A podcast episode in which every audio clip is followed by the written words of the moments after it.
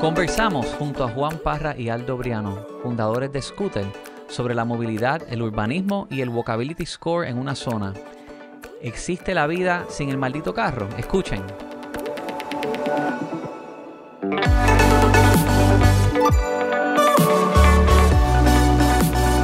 Y arrancamos con el episodio número 12 del Urbital Podcast. Me acompaña Fernando Rodríguez Saludos. y regresa Coral Buré. Nos hiciste falta, Coral. Sí, Los extrañé bienvenido. La. MVP. eh, en el último review hablan de ti más Oh que más God, nadie. Qué vergüenza.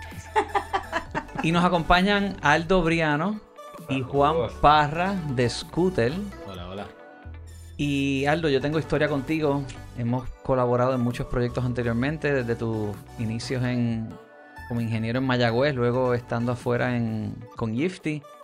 Cosas que contar, pero vamos directamente al grano. Ustedes empiezan Scooter, una empresa que provee pues, servicios de movilidad y transporte modernos. No sé cuántos aquí se han montado en uno. ¿Aquí ustedes lo han usado, Fernando? Sí, yo sí. ¿Y tú? Yo lo usé una vez. ¿En dónde? Ah. Lo que pasa es que yo siempre ando en taco. Ah, Casi siempre. Hoy no estás fue- en taco. Hoy ¿Y no las estoy en bici taco. pop las has usado? No, nunca. No. invito a que las traten también. Sí, bueno. Tú caes entonces en ese por ciento de las mujeres que es bajito y muchos dan la excusa de que no lo pueden usar porque andan en tacos, tienen el miedo. ¿Tuviste una mala experiencia? No, la verdad es que no. Este. Yo me Y- recuerdo cuando tú y yo tuvimos un cliente en Capitolio Plaza. Capitolio Plaza y tú me decías, mira, vamos al cierre, vamos a reunirnos con el cliente de Capitolio Plaza. Y bueno, pues perfecto, te veo allí, Coral, pues te busco, vamos en carro. Coral, yo voy a ir en scooter, yo busco el scooter en abajo en la puntilla y por ahí me voy por los muelles hasta Capitolio Plaza y Coral nunca quiso, fui tres veces contigo. Bueno, ok, pero contexto. Esto era un cliente VIP. Yo tenía que ir peinada, ¿entiendes? Sin, tú sabes, con lo bien vestida y no me iba a poner a inventar. Yo tenía que llegar fresh, tú sabes, sin una gotita de sudor, con un pelito, con el pelito más o menos bien puesto. Yo llegué de lo más bien y representé muy bien y fui en scooter tres vale. veces. Tengo más pelo que tú, Yanka. Tú tienes mucho pelo, pero tengo más pelo que tú. Háblenos un poquito sobre scooter. Su inicio fue en el oeste. Nosotros empezamos en Mayagüez, Puerto Rico, en agosto de 2019. Un poquito del trasfondo de cómo llegamos a hacer scooter. Eh, ambos, Juan y yo, vivíamos en San Francisco. Estuvimos casi una década allá eh, trabajando en compañía de tecnología. Trabajamos juntos en, en Nifty, mi empresa anterior. Y siempre que estábamos desde allá, hacíamos proyectos o, o colaboramos con distintas entidades aquí en Puerto Rico, eh, tratando de ayudar a echar para adelante el empresarismo, los startups. Eh, yo, de hecho, tuve una oficina de, de desarrollo en Mayagüez, este, donde tenía ingenieros que trabajan, trabajaban remoto allá a, a Silicon Valley. Y después de María, nos dimos cuenta que realmente uno puede hacer X cantidad desde lejos, pero no es lo mismo tú estar aquí y meter mano y, y- y echar para adelante. Y- Definitivamente. Y, realmente, por más que nosotros viniéramos ambos a, a dar charlas y cosas, no era lo mismo que venir para acá a crear empleos y crear un impacto. Entonces, eh, con eso en mente fue que nosotros pues, teníamos la idea de regresar a Puerto Rico y no fue hasta que Juan en 2018, final de 2018, se me acerca y me dice, oye Aldo, este, ¿qué tal si regresamos a Puerto Rico y traemos el concepto de micromovilidad a la isla? Que no existía en ese momento, pero estaba eh, teniendo mucho auge alrededor, del mundo. Sí, muchas, muchas de las ideas que, que Aldo y yo trabajamos y, y en ese tiempo que tuvimos cientos de conversaciones alrededor de posibles ideas, pero realmente, más allá de las ideas, siempre estamos hablando de problemas. ¿Qué problemas podemos resolver? Right? Antes de María, pues eran problemas financieros, right? La crisis económica estaba heavy, so de ahí, cómo podemos brindarle oportunidades a los jóvenes de Mayagüez a que tengan oportunidades económicas viables para que entonces puedan tener otra alternativa, ese tipo de cosas. Pero una de las cosas que post María que más impactó eh, que, eh, en, en mi plano personal eh, fue, estando fuera, fue que eh, yo no pude saber si mi mamá estaba viva o no hasta siete días después por el acceso, por la falta de transporte, porque las calles estaban bloqueadas y no había otra manera fácil de poder accesar a un lugar donde pudiese coger señal. Entonces, pues, hay, claramente hay un problema de, de- de transporte, no meramente porque sucedió, o sea, también Aldo creció en Mayagüez, yo crecí en Cagua, eso significa que, que toda la vida estuvimos en tapón por diferentes razones, ya sea el, tapón de la número 2 o de la número 1 en Cagua o, o demás, ¿no? Eh, por diferentes razones, así que íbamos siempre buscando qué problemas podemos resolver y transporte siempre estuvo ahí de la mano, entonces un día... eh, por diferentes razones, eh, eh, eh, ya habíamos, nos habíamos como que juqueado un poco con la, con la micromovilidad en San Francisco cuando, cuando nació. Y ahí yo le digo, mira, a- creo que aquí hay algo. Aquí podemos, podemos utilizar esto como catalítico para atacar los problemas de transportación en Puerto Rico. Y, y de ahí le mandé Sí, el mensaje de texto a Aldo. Nos mudamos para acá diciembre de 2018 y lanzamos en el pueblo de Mayagüez en agosto de 2019. Y para nosotros fue bien importante y es un poco gracioso eso porque eh, nosotros nos preguntaban, pero, pero ¿por qué va a empezar en Mayagüez? Eh, empieza en San Juan, ahí es que están los turistas, ahí es que, ahí es que están los chavos. Eh, y nosotros siempre desde el principio eh, teníamos bien claro que, que si nosotros lográbamos probar de que este modelo iba a tener un impacto en un sitio como Mayagüez, iba a funcionar en cualquier sitio de la isla. Y así mismo fue. Nosotros empezamos en Mayagüez, luego expandimos a San Germán, luego expandimos a Río Piedras, eh, después tuvimos que, que- que cesar operaciones por la pandemia y, y eventualmente nosotros llegamos a, a- a, pues, lo que la, mucha gente piensa que nosotros tenemos scooters en Condado y Viejo San Juan solamente, pero no, la realidad es que nuestra misión desde, desde que empezamos es eh, mejorar el transporte para, para promover el desarrollo económico en los cascos urbanos. Y eso siempre desde el principio ha sido nuestra, Nuestra meta y, y es lo que hemos visto que hemos podido lograr después de ya, ya, ya mismo cumplimos los cuatro años de, de estar en operación. Correcto. ¿Cuántos scooters hay circulando ahora mismo? Mira, ahora mismo tenemos alrededor de 2.500 scooters eh, y 120 bicicletas alrededor de la isla. Ok. Hay una métrica bien importante que en Estados Unidos se utiliza cuando buscamos propiedades y es el Walkability Score. Si tú buscas apartamentos o casas en, en Georgetown, en Washington DC, en New York, cada zona te la van a marcar con ese Walkability Score y puede tener de 0 a 24 es que depende de un carro para todo, de 25 a 49 casi casi siempre carro para todo, de 50 a 70 caminable más o menos, de 70 a 90 very walkable y de 90 a 100 no hace falta carro. Esta métrica en Puerto Rico es casi imposible poder calcularla Mm, No. porque la, si tú lo fueras a levantar por los, los datos que pueden haber de la escuela, pues, ok, las escuelas privadas donde usualmente vive una persona, tienes que ir en vehículo a la carro, no hay, no hay un, un sistema de guaguas que te lleve a la escuela, donde trabaja la gente. Pero tengo curiosidad con ustedes de saber dónde ustedes han visto que hay más scooters, más movimiento del scooter de las personas o buscándolo o dejándolo. Y si ese dato pudiéramos utilizarlo para decirle a las personas, miren, en esta zona hay mucho uso de scooter y quizás invita a que haya es más walkability porque si te puedes mover en scooter no es que estás montándote en el carro a estacionar. Yo lo uso con frecuencia y, y te puedo decir que es una diferencia grande cuando ando en el scooter. Llego más rápido, por más que se sienta lejos de ir de Miramar a Santurce, en lo que estás estacionando y, y- bregando con llegar al lugar, en el scooter llega mucho más rápido. Mira, yo creo que una cosa para, para estar claro, nosotros, eh, aunque para todo el mundo parecemos que somos simplemente una compañía de transportación, de micromovilidad, realmente Scooter es una compañía de, de data, es una compañía de, de analíticos de data, de operación y logística. Nosotros lo que hacemos día a día es entender y predecir dónde hay demanda, en qué esquina, a qué momento, a qué hora debe estar un vehículo ahí porque una demanda para que alguien se mueva. Así que nosotros siempre estamos mirando eso para poder entender, porque no es lo mismo eh, a las 10 de la mañana en la esquina de lote 23 en Santurce que un, un domingo a las 3 de la tarde. Porque las personas se mueven distintos, cada día de la semana se mueven distintos.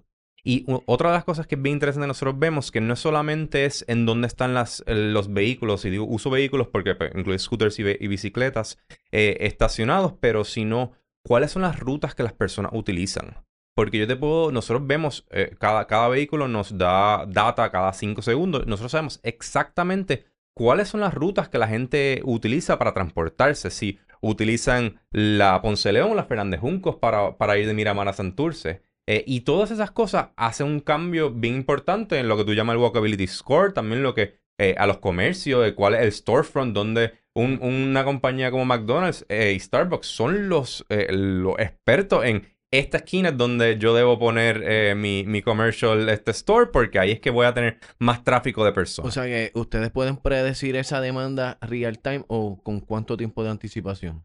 Nosotros real time, o sea, nosotros time. analíticos real time porque tenemos historia de data, o sea, tenemos millones de, de viajes que, que se han, ocurrido y podemos predecirlo. A eso, Eh, a eso le añado que eh, tenemos la data real time, podemos analizarla real time, pero para llegar a un grado de confianza real para decir, mira, esto siempre va a pasar, Exacto. es alrededor de un mes, de me- un, uno a dos meses de data completo para decir, eh, desde el día uno, imagínate que vas de 1 a 100, pues el día 2 está en 2%, 3%, y ya para el segundo mes ya tienes 100% de confianza de cómo se va a mover. Claro que siempre hay que seguir haciendo un refreshment de ese análisis porque puede variar, porque, y especialmente en estos últimos dos años donde hemos, hemos visto tanta volatilidad de movilidad por los bloqueos de la pandemia, por diferentes cosas? Eh, los, waves de turismo que han entrado y, y han salido, tanto local como externo, y ese tipo de cosas, pues han, han impactado, ah, impactan esa serie de datos. Tenemos que estar en constante refinement. Y quería mencionar algo eh, que mencionaste sobre el Walkability Score.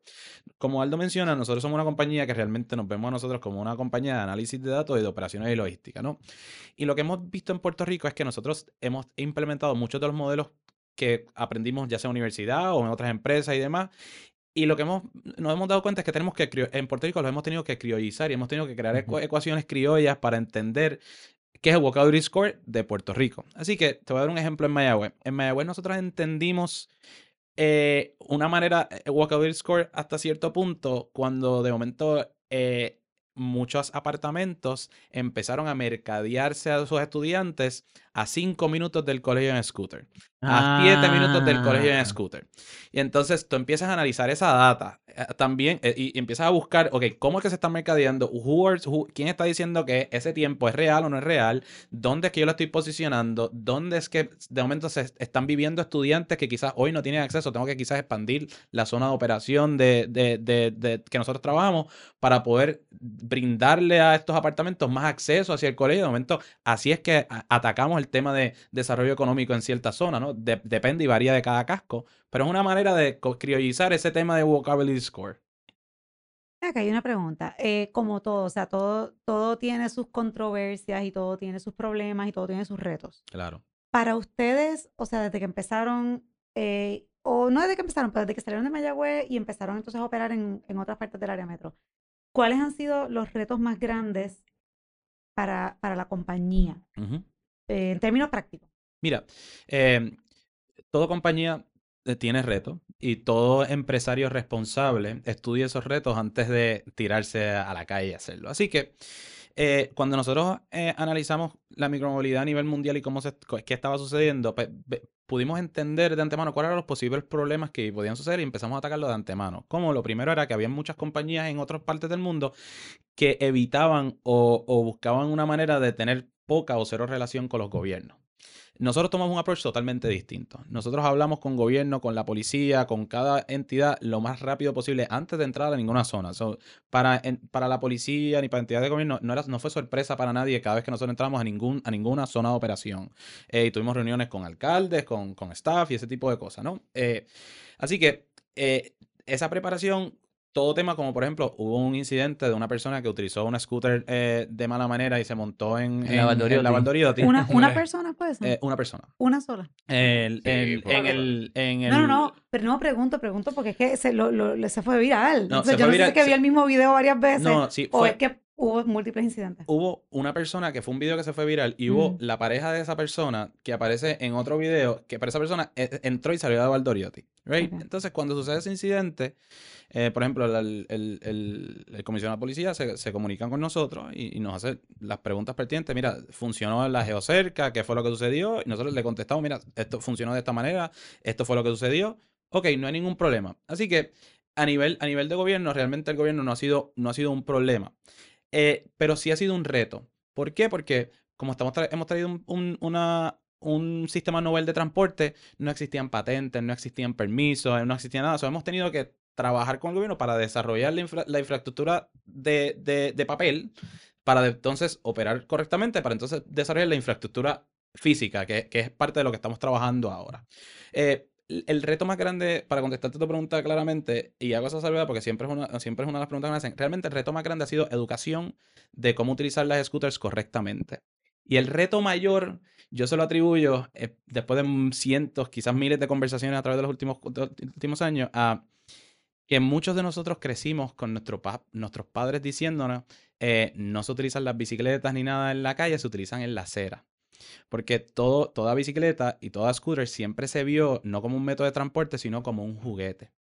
Y todos crecimos con esa, con esa, con esa información que realmente está incorrecta. La bicicleta no es un juguete, la bicicleta, no importa el tamaño que sea la bicicleta, es un método de transporte, no matter how you see it. Que no se utilice aquí en Puerto Rico son otros 20 pesos. Correcto. Así que, pues, eh, el reto may- mayor ha sido tirarnos a la calle día a día a educar. Tuvimos que crear un equipo que su único trabajo estuvo mm, años e- educando, hablando con todas las personas y demás. Entonces, ese reto para el local se ha reducido bastante. Vemos que el, el- eh, todo usuario local, que es la gran mayoría de nuestros usuarios, la utilizan sí correctamente, la estacionan correctamente, eh, pero eh, donde sí vemos un poco de issue es más en áreas, en, en áreas turísticas donde, donde el, el turista no necesariamente está aware de las reglas o cómo utilizarlas correctamente y demás. Entonces ahí sí vemos un poco más de incidencia de utilización incorrecta. Pero para eso, pues, tuvimos que crear otro equipo que está atendiendo las zonas turísticas para atender ese tipo de mercado y educar a ese tipo de mercado y tratar de hablar con ellos antes de que hagan su primer alquiler. O sea que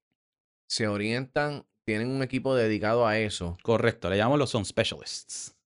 que físicamente y no lo hacen simplemente, ¿cómo es? Digital. Lo hacemos No. también digital, pero no es tan efectivo como estar en la calle y... y- Hay que y- estar ahí, hay que y- estar en la calle. Y Ok. pues, corregir, corregir. Y la realidad es que aquí en Puerto Rico, lamentablemente, hay una cultura de carro. Y este fue uno de los, eh, de los retos cuando eh, empezamos y lo que mucha gente nos decía es que mi- micromovilidad no iba a funcionar en Puerto Rico. Dijeron, muchas personas, mis papás me dijeron que no iba a funcionar. Pero Estaban contentos de que yo iba a regresar. ¿De dónde venía? O sea, ¿cuál era el... ¿Cuál tú crees que era el, el mindset? Bu- O sea, bueno, ¿por la misma, la razón, ¿cuándo fue la última vez que usaste un vehículo que no es un carro para moverte? Y ahí estoy hablando de guagua, tren urbano, bicicleta, scooter. ¿Cuándo No, fue- pero yo digo que, o sea, No, pero decían- contestar a la pregunta. Sí, no, no, pero... No, no, pero, pero, pero, pero- pero ese es No, problema. Contéstale la ese- pregunta. ¿Cuándo fue la última vez que lo utilizaste? Bueno, yo, yo usaba la guagua mucho. ¿Pero cuándo fue la a última vez? Recientemente. ¿Pero cuándo fue la última vez? No, yo la uso, yo la uso. Por ejemplo, si yo voy a, si yo tengo algo que hacer en Santurce, por ejemplo, eh, Miramar, yo voy mucho a la hacienda, pues por ejemplo, pues yo voy en guagua, es más fácil. Por, por eso, pero, Mm. pero eh, esa pregunta eh, directamente, ¿cuándo fue la última vez que, que usaste? La mayoría de las personas mm, probablemente dicen, quizás la he usado una vez al año. O sea, yo me acuerdo, Ah, yo llegando de, de San Francisco y yo me iba en, cogía la guagua en el, en el aeropuerto y iba a Santurce en guagua. Este, y la gente, pero de- hay una guagua que llega al aeropuerto, sí. Eh, necesita 50 chavos este cash, pero, pero lo, lo, lo- existe. Entonces, esa cultura está engranada no solamente en los, desde pequeño de los padres, de que las bicicletas son para la acera, pero también a nivel de gobierno, eh, a nivel de toda la planificación y todo lo que se trabaja no es para, para mejorar este, conexiones con carriles de bicicletas, no es para incentivar más, más cosas como, como la guagua, el tren urbano. Eh, y ese fue, ese es el challenge, educación a todo nivel. Y hemos hecho un impacto increíble porque nadie pensaba al principio lo que la gente nos decía, ah, no, esto, eso es de paseo. Esa es la gente que está ahí este, de juego. La Y cuando momento- Fiebre, era una fiebre, era una Era fiebre. fiebre. la generación mayor de uno te dicen, ah, no, ¿cómo tú te vas a mover por ahí si no es en el carro? Porque hace calor, necesitas estar en el aire acondicionado. Eh, no. Y, y el carro es un lujo. Tú vas a, o sea, eh, por ejemplo, hemos pasado mucho tiempo, el año pasado pasamos mucho tiempo en Bogotá. En Bogotá se mueven sobre 800 mil personas diariamente en bicicleta.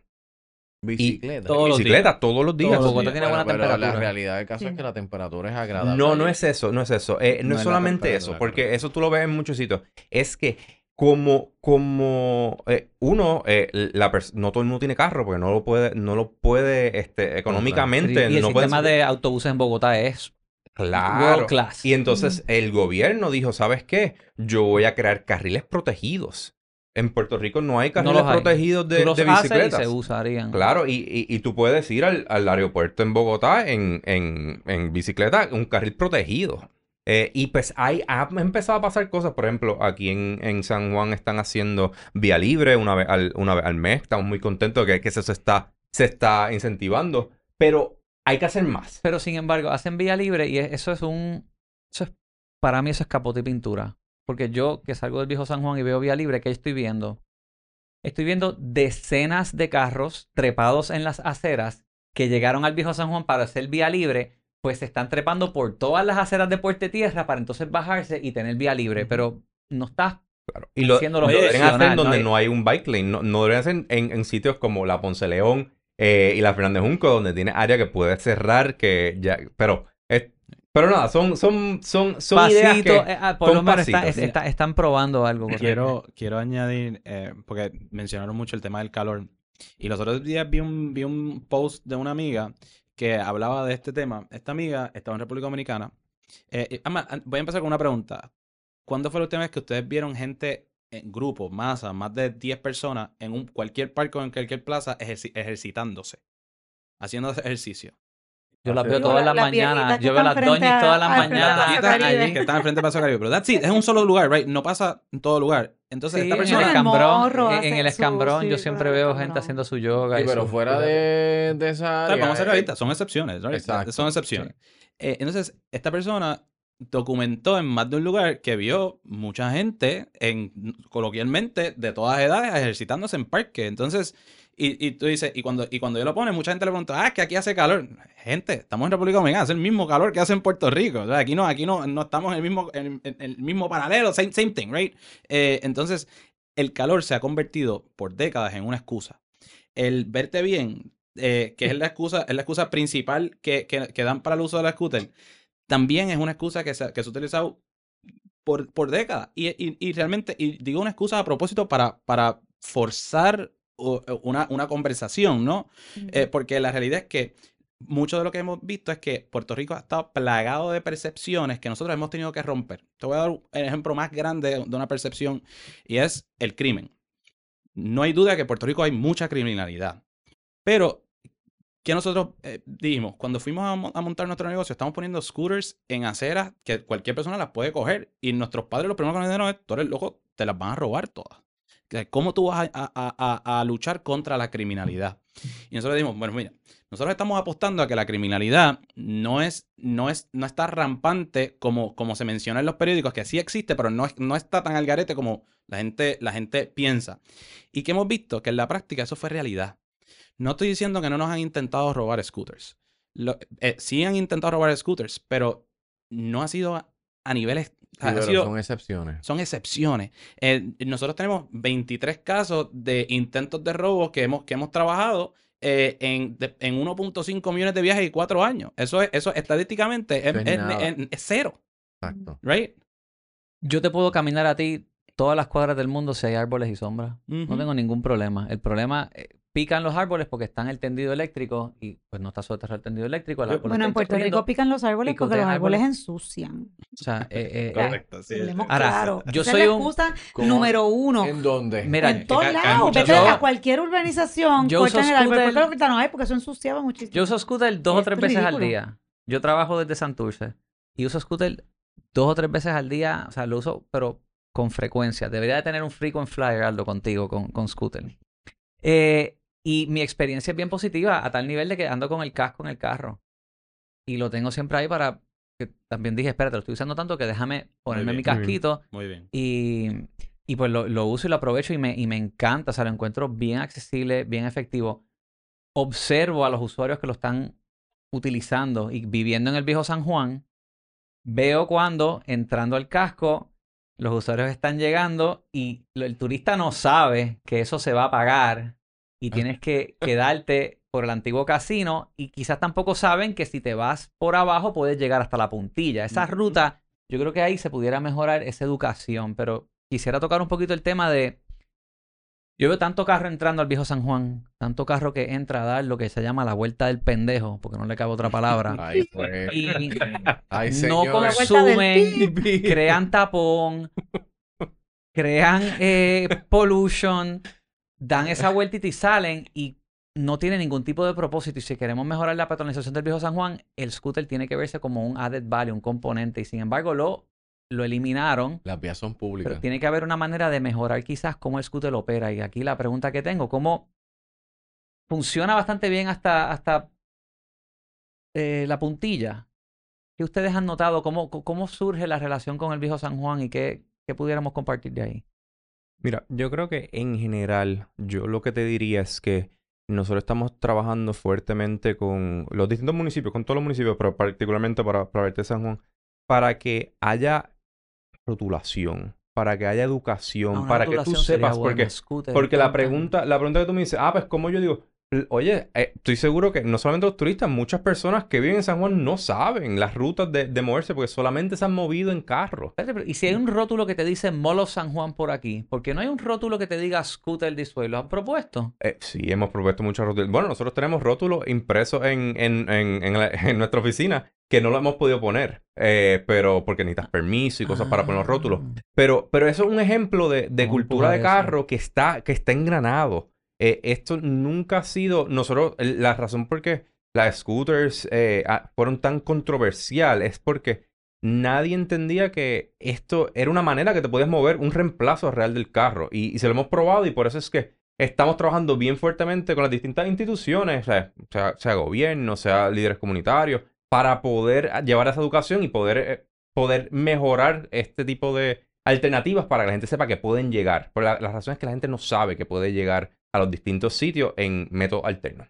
Pero fíjate, yo no creo que esa es la razón por la que los e-scooters, o sea, y hablo de e-scooters porque, porque yo s- me doy cuenta con la pregunta que te hice más temprano de, ¿estás seguro que fue una sola vez que se montaron en la Valdoriotti? Pues claro, scooter, scooter, es como que se ha convertido, uno piensa en los e-scooters en Puerto Rico y uno piensa en scooter, o sea que el trabajo de marketing lo han hecho excelentemente bien. Pero ustedes me dieron que hay, un- que hay varias otras líneas que no las vamos a mencionar porque no estamos hablando con ellos, pero scooter se ha convertido como que en el nombre Pampers o Crayola, o sea, la gente en Puerto Rico habla de scooter, no, porque había un scooter aquí, había un scooter allá, y no Eso- Eso es necesariamente... por mí, porque yo me paso diciéndolo. No, No. eh, sí, eso, eso, seguramente. Gracias a Giancarlo. No son a los profesores que- gracias No, a no, Giancarlo. Pero nos bueno, encanta cuando ponen en Twitter gente que está en Texas, gente que está en Nueva Scooter, York. Me sí. monté en una scooter y como nuestro pero, por eso, yes. pero volviendo a lo que quiero decir es, yo no creo que la razón por la que los e-scooters en general, en el mundo, en las ciudades, etcétera, eh, es controversial porque la gente no lo ve como un método alternativo de transportación. Yo creo que la controversia, porque tú pones e-scooter controversy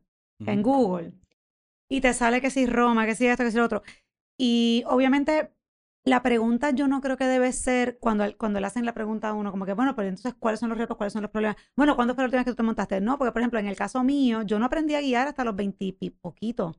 O sea, que yo viví toda mi adolescencia, toda la época de jangueo de college, incluso ya empezando a trabajar, y yo me voy en, en transportación pública, porque yo no, yo le tenía miedo a los carros, no me gustaban, yo me tardé un montón. Yo tuve mi licencia de vendedora de bienes raíces antes de tener la licencia de conducir. Yo tenía la de aprendizaje. O sea, Wow. Disclosure, sí, esa fui yo.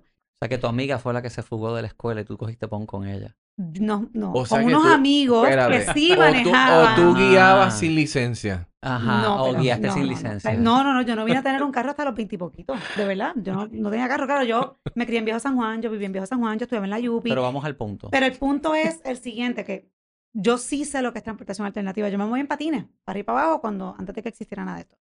Eh, la controversia es los problemas que crean a los residentes o a las ciudades, etcétera, por lo que tú dijiste al principio cuando te pregunté por los retos, que es la educación, que es el reto principal de ustedes, educar al usuario. al Pero el problema que se crea en parte es por la, el problema que se crea en parte es por la infraestructura que no está diseñada. A eso vamos Para también. eso. Puerto- o no solamente- y eso no solamente Puerto Rico, porque el problema que está pasando en las demás ciudades históricas en Europa, por ejemplo, que Han la infraestructura los es muy lanes. Distinta, digo, muy similar al viejo San Juan, muy distinta al resto de Puerto Rico. Pues, y estábamos hablando antes de, de empezar a grabar el tema específico del viejo San Juan, y yo siempre vuelvo al viejo San Juan, pero es que es el tema caliente Claro, siempre. claro, no, definitivo. Pero es como que, ok, ¿cómo en términos prácticos y reales podría scooter o un e-scooter funcionar con la menor cantidad de roces o retos o problemas posibles con la realidad de la infraestructura del viejo San Juan, que son unas aceras que tú no puedes, tú puedes, tú no puedes caminar de la mano con tu novio por una, por la mayoría de esas aceras, porque tiene que ir uno al frente y uno atrás. Eh, si va una mamá con un coche, ocupa la acera completa. Si va un viejo con un andador, ocupa la acera completa. Y se supone que los scooters no son acera, eso se sabe. Pero como ustedes dijeron, bueno, la mayoría de las calles son adoquinadas y correr un scooter en adoquines no solamente te puede dañar el equipo, causar problemas al equipo, pero para No, el usuario es un problema. Entonces, Mm. ¿cómo uno puede? Y, y digo viejo San Juan porque pues es donde vivo y pues se meten en la plaza porque pues obviamente es smooth, pero en la plaza están los nenes jugando, el viejito cruzando. Digo, tienen, ellos, tienen el geofencing. Si, si Sí, tú quisieras no, que funcione en el viejo San Juan, tú haces un geofencing, subes por la Norza Garay, bajas por la misma Norza Garay, que aunque sé lo que Juan va a decir, que se pueden tirar de todas maneras, aunque esté apagado por los adoquines, pero si tú tienes el geofencing solamente donde están creativos. las calles con brea, la Claro. Garay hasta arriba al morro o abajo hasta la puntilla, tienes como un horseshoe, Claro.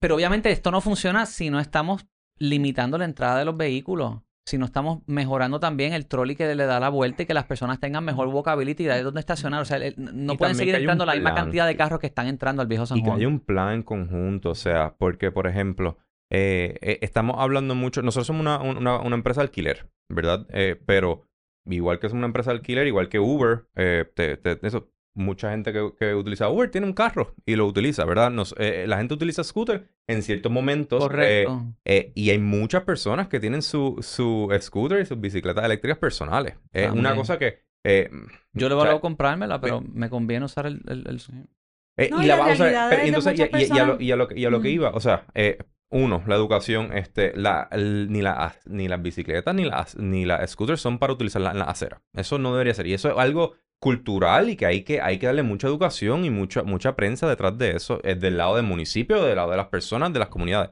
Cosas como infraestructura como, como adoquines.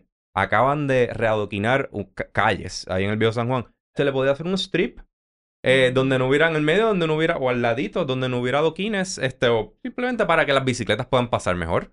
Eh, hay muchas cosas, lo que pasa es que eh, no pensamos eh, un poquito más allá de, ah, mira, vamos a, vamos a crearle un espacio para que las bicicletas y, las- y, y- todas las entidades que no utilizan carro se puedan mover.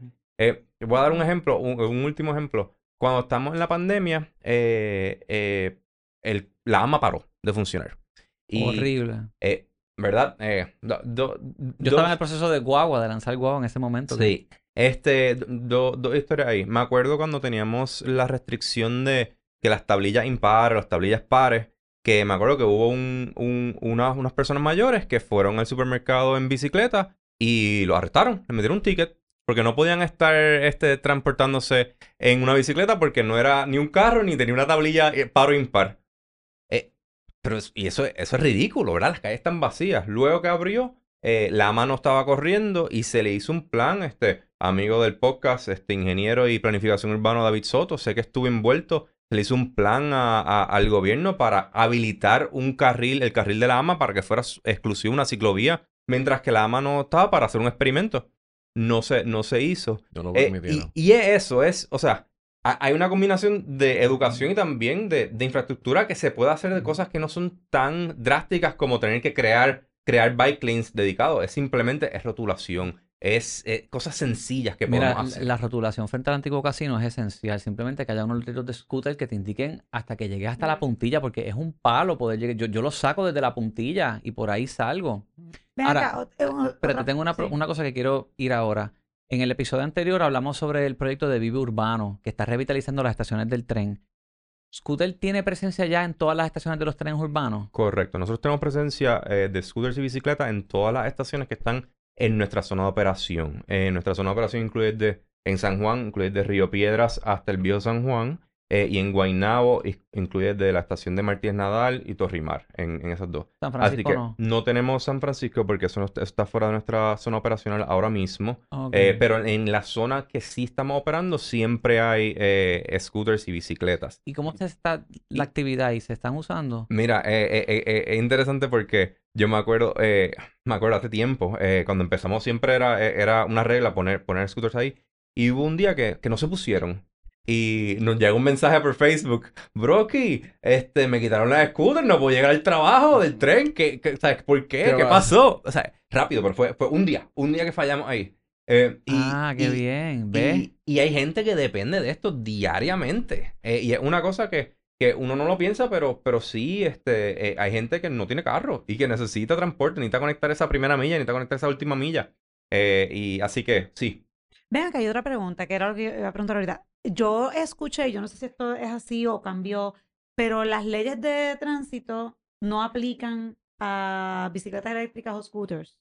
O sí. O sea, o están en un área gris. Eh, no, es que, no es que no apliquen, es que eh, existen dentro de un área gris de, de Mm. definición. eh, y de hecho hay un proyecto de ley que nosotros hemos, hemos estado trabajando, se, que pasó en Senado, se aprobó en Senado, no llegó, no llegó a Cámara, en, o sea, en Cámara se quedó en comisión. Y la, la intención era definir propiamente no solamente bicicletas o no solamente scooters, definir micromovilidad o utilizar la definición federal de vehículos de movilidad personal para entonces eh, crear un marco regulatorio que acapare todo, desde, desde la bicicleta y la scooter hasta el one wheel, hasta el skateboard, hasta el patín, a- porque todo eso es, es- es transportación alternativa. ¿En Así ¿Qué que comisión estaba? ¿En Senado? en la de infraestructura y telecomunicaciones. Ok. Eh, y entonces, pues, eh, y urbanismo. Entonces, pues, es, es, es- parte de la ocasión. Eh, lo que sí, lo que sí eh, tengo que añadir que sí son temas que se están discutiendo esto a nivel, a nivel eh, tanto estatal como municipal, de crear marcos regulatorios que sean ordenados. Y nosotros somos los primeros que presentamos un proyecto, tanto a municipios como a estados, para regular esto propiamente y que esté todo definido propiamente. No, porque eso le puede resolver un montón de problemas a ustedes. Yo sé cada vez que yo pregunto que si algo está regulado por el gobierno, Giancarlo me mira. Pero no es por, no es por crear más traba y burocracia, pero por ejemplo, Fernando te esto es mira algo- más mal que yo. yo, Fernando siempre me mira. Pero bueno, eh, no, no, no te lo digo porque saliendo de San Juan y en, o- sea, es, es que me, me- me vienen a la mente muchas imágenes y esto es clásico, yo sé que tú lo has visto y seguramente es un programa recurrente para ustedes. Llegan los turistas y tú ves al papá con el niño chiquitito en el mismo scooter. Eh, yo he visto hasta tres, o sea, padre con dos niños. He visto que no sé si es scooter o es otra de las compañías, no volvemos. O, pero- o, o, o sus propios vehículos. Su- Muchas o- personas tienen sus propios vehículos. Sí, no, pero cuando tú ves, tú reconoces a un turista. Claro, claro. Y- claro. Bueno, en, en condado no tanto, pues ya están bastante mezclados entre, entre los, los- los turistas residentes y turistas turistas. Bueno, eh, hace poco, hace par de semanas, yo estaba de hecho con clientes en el área de ¿Pero Ocean qué vas Park. con esto? Bueno, espérate, con el área de Ocean Park y vi uno que está, que, que el nene se cayó, ¿sabes? Porque iban el nene grande, el nene chiquito, se Ujú. cayó y, que se- y fuimos y le llevamos. Morón. Pero el punto es, claro, Irresponsable. bueno, yo no iba a traer ese tema específicamente, pero lo que te quiero decir es que si, si estuviese incluido en el en algún reglamento de tránsito o lo que sea, un policía puede intervenir Y con ese con ese que está haciendo y- mal y uso. entonces correcto, y nosotros, y nosotros quisiéramos que eso sucediera. Claro, el policía puede intervenir cuando están utilizándolo de esa manera Correcto. o reckless o en Y, acera. y hoy día, hoy día la. Policía Municipal Puede de San Juan hacerlo. tiene, tiene ese marco regulatorio para poder eh, hacer, hacer eso. O sea que ellos pueden, ellos, la policía sí puede intervenir cuando se está haciendo mal uso. Sí, ¿Y sí, por sí. qué, por qué no pasa? Sí pasa, sí pasa. Lo que pasa es que. ¿Cuántos mira, carros pasan pa- por ahí sonando ah, música a todo switch mira, que se supone que Voy a dar, un- ejemplo. eh, Sí, que ahorita sí. estamos hablando, la Ramírez de, de Arellano en Guaynabo, que nosotros tenemos scooters. A mí todo el mundo me pregunta, mira, ¿por qué tú tienes scooters en Guaynabo? Porque yo nunca he visto a nadie corriendo un scooter en Guaynabo. Claro que sí. Pero la realidad es que hay cientos de personas que la utilizan un montón. Pero lo que si uso, Sí. si uso la Ramírez de Arellano como ejemplo, eh, eh, un estimado de automóviles que pasan por la Ramírez de Arellano diariamente eh, está entre 10 a 12 mil autos que pasan por esa avenida todos los días. Versus un scooter pueden pasar 20 personas.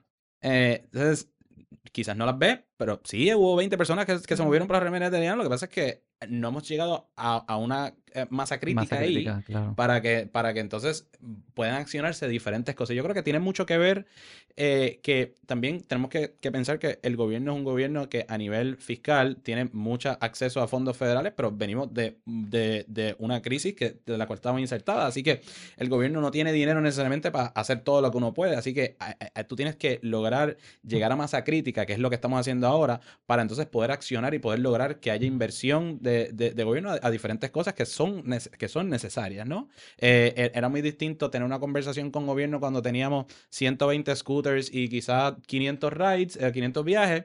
Ahora que tenemos las 2500, 120 bicicletas, ya cruzamos 1.5 millones de alquileres, de viajes. eh, eh, ahora tenemos data que, que, que, que ejemplifica, mira, aquí hay una necesidad no solamente real, podemos contratar, esto no es fiebre, ya llevamos cuatro en- años en esto, ¿no? Así que hay que hacer, hay que hacer, hay que hacer una inversión, hay que hacer un proceso real, ¿no? Y, y toma tiempo, pero lo que sí puedo decir es que hay varios mecanismos y hay varias, varios componentes de gobierno que sí se están moviendo a favor de lograr eso. Oye, Juan, y hay fondos federales para mejorar precisamente vías, eh, ciclo, crear ciclovías. De hecho, ahora una propuesta federal para evaluar la Valdoriotti y ver si se puede unificar mejor esas dos zonas que la se- quieres se implosionar. separan. Yo la quiero implosionar, pero por lo menos hay fondos Ahora, ahora. no o la quiere implosionar. el gobierno federal, sí, claro que sí, yo dije que sí. broma. El gobierno federal está promoviendo nuevos Correcto. eh, eh, están buscando estas propuestas. Ustedes están en posición para ayudar a municipios y al gobierno estatal a formular este tipo de propuestas en zonas que quizás ustedes puedan. Han, han tenido acercamiento de parte de líderes, ya sea comunitarios, municipales, de. Te mentiría si te digo que hemos tenido acercamientos directos de gobierno a, a- a- a accesar la data para proces- procesos y proyectos, pero sí entiendo eh, que, eh, por ejemplo, el municipio de San Juan sí está en un proceso de obtener fondos federales para más ciclovía y creo que está en el, en el tremendo. primer paso de recopilación de datos y demás, así que there are things happening. Qué bueno. Pero eso es solamente gobierno. A nivel de comunidad eh, son otros 20 pesos y Aldo puede hablar un poquito más de eso. Sí, mira, por ejemplo, nosotros tenemos un proyecto eh, en conjunto, un grupo de investigación que nosotros apoyamos en el colegio, en, en- en el Departamento de Ingeniería Civil, donde se está haciendo un proyecto, ganamos un grant de la NSF, National Science Foundation, para, para una propuesta que, que traería alrededor de 5 millones de dólares para crear mi, microgrids de energía renovable y movilidad en zonas rurales en Puerto Rico. Eh, Ah, se está haciendo una propuesta para una comunidad eh, en Guánica, eh, donde pues sabemos que fueron bien afectados en terremotos y, y, y, pues, y todas las otras cosas que han pasado lamentablemente en esa área del, del suroeste. Eh, pero es- es- se están trabajando a nivel comunitario distintos proyectos para poder ayudar a la movilidad eh, directamente con estas comunidades. Eh, y pues esas son cosas que nosotros trabajamos directamente y quizás no las personas no lo ven porque pues se enfocan en, ah, Scooter está en condado.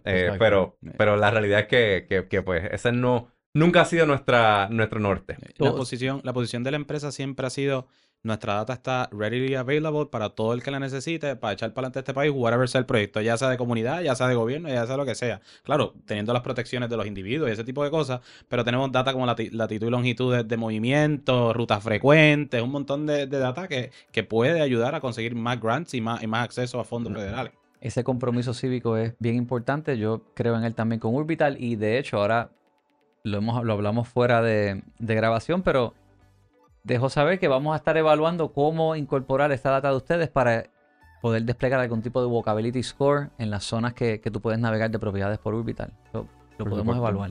Walkability criollo. Sí, sí, sí. ¿Algo más que quieras añadir? No. Oye, los invito, si no han usado Scooter, utilícenlo. Bájenlo. Eh, La bien- aplicación se llama Bird, B-I-R-D, de pájaro en inglés. Eh, y, y también eh, estamos contratando. eh, tenemos una, una plantilla de 50 empleados. eh, tenemos operaciones en, en el oeste y, y en área metro ahora mismo. eh, y siempre tenemos este, distintas posiciones, sean mecánicos, sean operadores de zona, sean este, trabajadores en el almacén. Así que soliciten eh, a través de Facebook, pueden conseguir todos los detalles. Excelente, gracias por la participación, Juan. Aldo. Muchas gracias. Llévatelo, Wilton.